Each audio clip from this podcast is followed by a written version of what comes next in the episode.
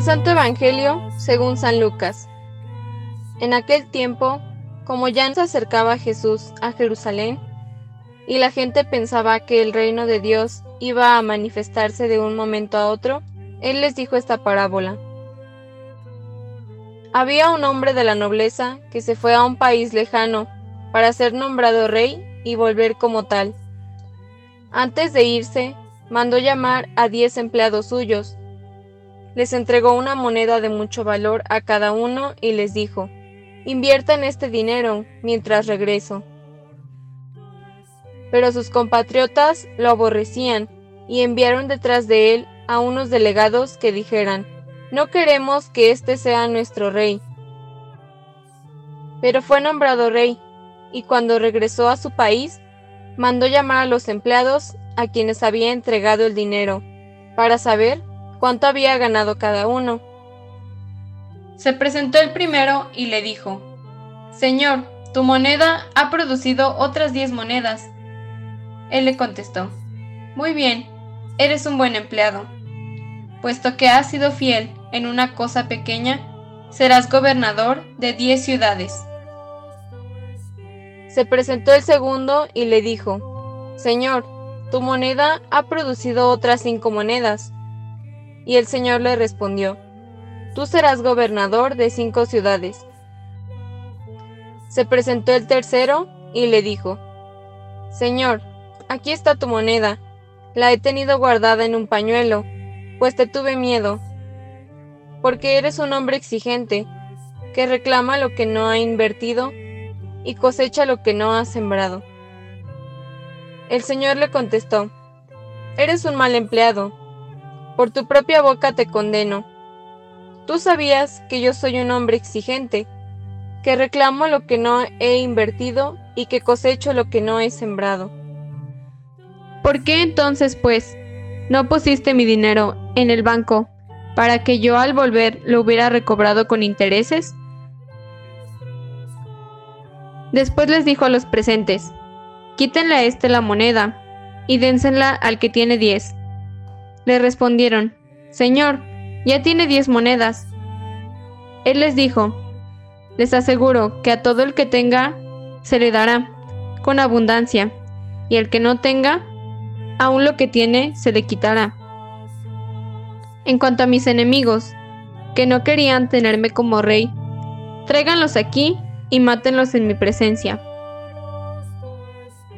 Dicho esto, Jesús prosiguió su camino hacia Jerusalén al frente de sus discípulos. Palabra del Señor.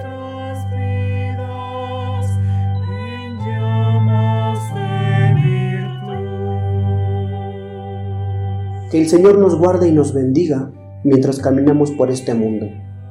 Que nos muestre su rostro y tenga piedad de nosotros. Buenos días queridos hermanos en Cristo Jesús. En la Sagrada Escritura descubrimos cómo el hombre ha recibido de parte de Dios muchos bienes.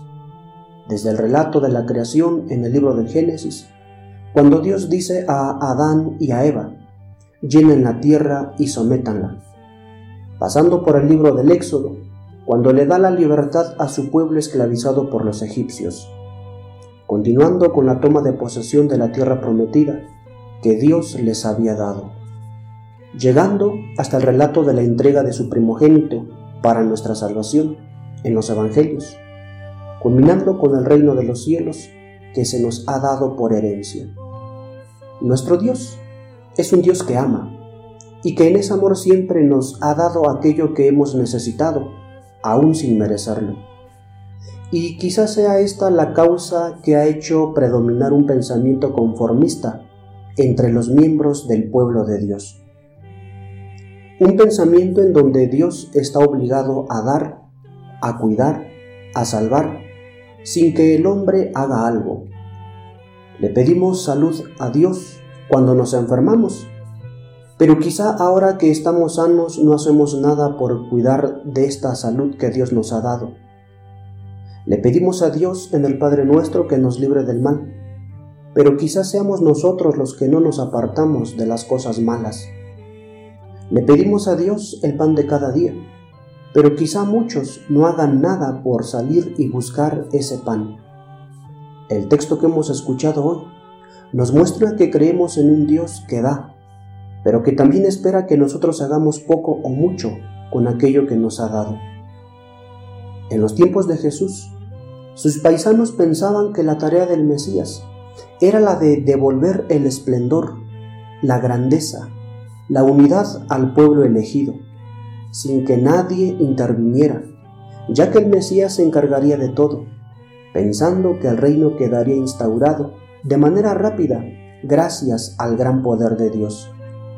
Pero Jesús les enseña, como también nos enseña a nosotros, que para la instauración del reino de Dios estamos involucrados todos y cada uno de los creyentes, según sus capacidades y dones. Todos debemos poner empeño en la instauración del proyecto de Dios. Hermanos, ante la situación actual del mundo y de nuestra iglesia, no podemos quedarnos tranquilos o aferrarnos simplemente a lo que somos y tenemos. No esperemos solo los milagros de Dios, aprendamos también a ser desprendidos, a salir de nosotros mismos. Contamos con la gracia de Dios que nos da en la vida sacramental. Transformemos con eso nuestras vidas, que seamos luz para el mundo, tomando de lo que Dios mismo nos ha dado. Dios quiere lo mejor para cada uno de nosotros y tengamos presente que cuando trabajamos en favor de Dios y su reino, recibimos mucho más de lo que hemos recibido. Nada se pierde en las manos de Dios. Multipliquemos en cada uno de nuestros hermanos aquello que Dios nos ha dado y vivamos en la alegría. Que así sea.